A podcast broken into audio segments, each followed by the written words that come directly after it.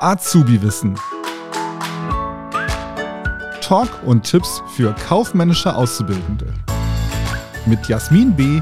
und Herrn Gerold. Herzlich willkommen bei Azubi-Wissen. Mein Name ist Herr Gerold und bei mir ist die Jasmin. Hallo Jasmin, wie geht's dir? Hey Alex, danke, mir geht's gut. Wie geht's dir? Mir geht's auch gut. Und weißt du, was das für eine Frage gerade war? das war eine offene Frage. Super, und da sind wir direkt in unserem Thema drin. Heute reden wir über Fragetechniken. Das kommt auch gut und gerne mal in der AP2 dran. Ähm, ja, verschiedene Fragetechniken im Zusammenhang mit ähm, ja, Kundenmanagement, Kundenbeschwerden. Und äh, was fällt euch vielleicht auch im Alltag mal manchmal auf? Dass es bestimmte Fragetechniken gibt. Und äh, eine haben wir gerade schon gestellt, die sogenannte offene Frage. Jasmin hat es gesagt. Und Jasmin, du wirst uns mehr darüber erzählen. Bitte. Genau, also ich habe mir auch natürlich Gedanken gemacht, wie kann man da auch so Beispiele nennen und wo kommt das dann ein vor? Also ich mag das auch immer total gerne, wenn es so um Prüfungsthemen geht, das auf den Alltag zurück, zurück zu reflektieren, um einfach ja besser in das Thema reinzukommen und das besser nachvollziehen zu können. Und gerade so bei Verkaufsgesprächen sind ja so Fragetechniken auf jeden Fall sehr angesagt oder sehr wichtig auch. Ich tatsächlich bei mir in meinem Bürojob habe wenig Verkaufsgespräche, aber auch irgendwann habe ich mal äh, angefangen mit Promotion. Du glaube ich auch, ne? Wenn ich mich richtig erinnere. Oh ja, ganz dann viel damals in der Studienzeit. Steht man ja. irgendwo als Maskottchen und äh, verkauft irgendwas oder verteilt irgendwas. Und ich habe tatsächlich, oder ich mache es immer noch, ähm, Promotion bei Saturn in der Kopfhörerabteilung. Und da kommt es ganz, ganz oft drin vor, dass man auf so, ja, wie, wie bilde ich überhaupt eine Frage? Ne? So der Unterschied zwischen geschlossene und offene Frage zum Beispiel. Du hast eben schon das Beispiel gesagt, wenn ich jetzt sage, wie geht's dir? Das ist so eine offene Frage. Die kannst du, ja, mir geht's schlecht, mir geht's gut, ja, geht so. Wenn ich sage, geht's dir heute gut? dann ist das eine geschlossene Frage. Da kannst du nur mit Ja oder Nein beantworten.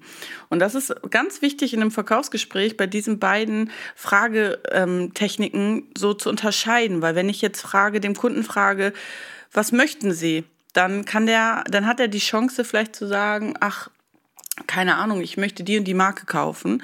Wenn ich aber direkt frage, möchten Sie die Marke XY kaufen oder möchten Sie sich den Kopfhörer hier mal anschauen oder die Waschmaschine mal anschauen, dann kann er nur noch mit Ja oder Nein und ich kriege ihn mehr in die Richtung, sich das dann anzuschauen. Genau. Ähm, dann gibt es natürlich noch so Alternativfragen. Also wenn ich jetzt wieder so zurück in die Kopfhörerabteilung gehe, ähm, es gibt ja die großen Kopfhörer, so On-Ear oder Over-Ear-Kopfhörer oder In-Ear-Kopfhörer. Wenn ich dann frage, zum Beispiel, Sie möchten einen Kopfhörer? Ja. Möchten Sie einen Over-Ear oder einen In-Ear-Kopfhörer? Dann ist das eher so eine Alternativfrage ähm, auf die man eingehen kann. Wenn ich frage, möchten Sie einen schwarzen Kopfhörer, dann sagt er ja oder nein, dann ist das wieder eine geschlossene Frage. Oder ja, ich weiß nicht, fallen, fallen dir noch spontan so, da gibt es ja wahrscheinlich jetzt so endlos viele Beispiele, die man nennen kann, ne? Ja, wenn ich das gerade so höre, dass du auch Promotion für Kopfhörer machst, äh, dann würde ich die Frage stellen, gibt es eigentlich irgendwas, was du nicht machst? Und das wäre eine sogenannte rhetorische Frage. Also eine rhetorische Frage, auf die man keine Antwort erwartet. Eine echte Frage wäre zum Beispiel, kannst du das bitte aufräumen? Ja, das heißt, da erwartet man auch eine Antwort, eine Information vom Empfänger. Und bei einer rhetorischen Frage, wenn ich jetzt die Frage stelle, sehe ich aus wie deine Putzfrau, dann erwartest du von deinem Gegenüber keine Reaktion, sondern es ist eine rhetorische Frage, wo man die Antwort schon drauf kennt. Und dann neben der rhetorischen Frage gibt es noch die Suggestivfrage. Also die Suggestivfrage und die rhetorische Frage sind sich ähnlich. Einziger Unterschied, auf die Suggestivfrage wird eine Antwort erwartet. Aber die Antwortoptionen sind halt eingeschränkt. So ein Beispiel ist, ah, siehst du doch genauso. Also da wird unterstellt, dass man quasi eigentlich schon die richtige Antwort gibt. Ja klar, sehe ich genauso. Oder bist du nicht auch der Meinung, dass dir das rote Kleid besser steht? Also, ne, man beeinflusst quasi schon den Empfänger und das kannst du natürlich im Verkaufsgespräch äh, super gut äh, ähm, ja, einsetzen. Und äh, rhetorische Frage, Suggestivfrage haben wir wahrscheinlich alle schon mal auch benutzt. Ja, ähm, wenn wir zum Beispiel lästern über jemanden. Siehst du doch genauso, oder? Das ist eine Suggestivfrage, klar. Was willst du ja auch nicht. anders? Das machen wir niemals. Also willst du auch anders akzeptieren, außer, außer ein, ein Ja. Ne?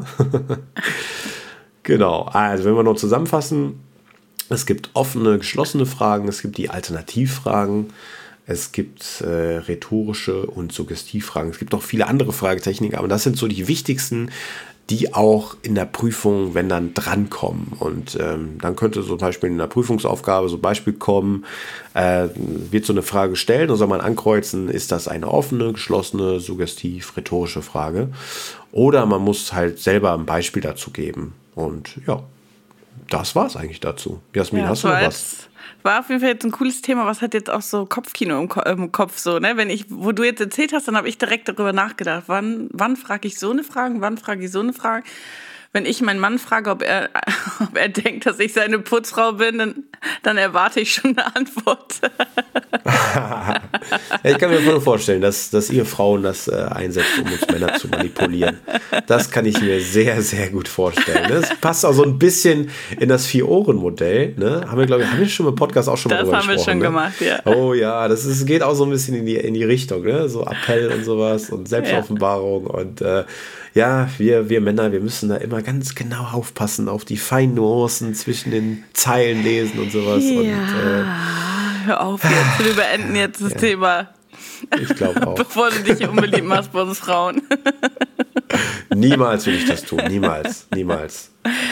Sehr gut, dann hoffe ich, euch hat die Folge gefallen und auch weitergeholfen. Und ja, nein, nein, Spaß. du musst fragen, äh, du musst, ihr seid doch auch der Meinung, dass euch die Frage gefallen hat, oder nicht? Genau. Und wie, und, wie, und wie stellen wir jetzt eine geschlossene Frage, dass die Leute uns jetzt hier bewerten müssen mit fünf Sternen? Hast du eine Idee? Äh, möchtet ihr den Podcast mit fünf Sternen bewerten? Ja oder ja? Ja oder ja, sehr gut. Sehr.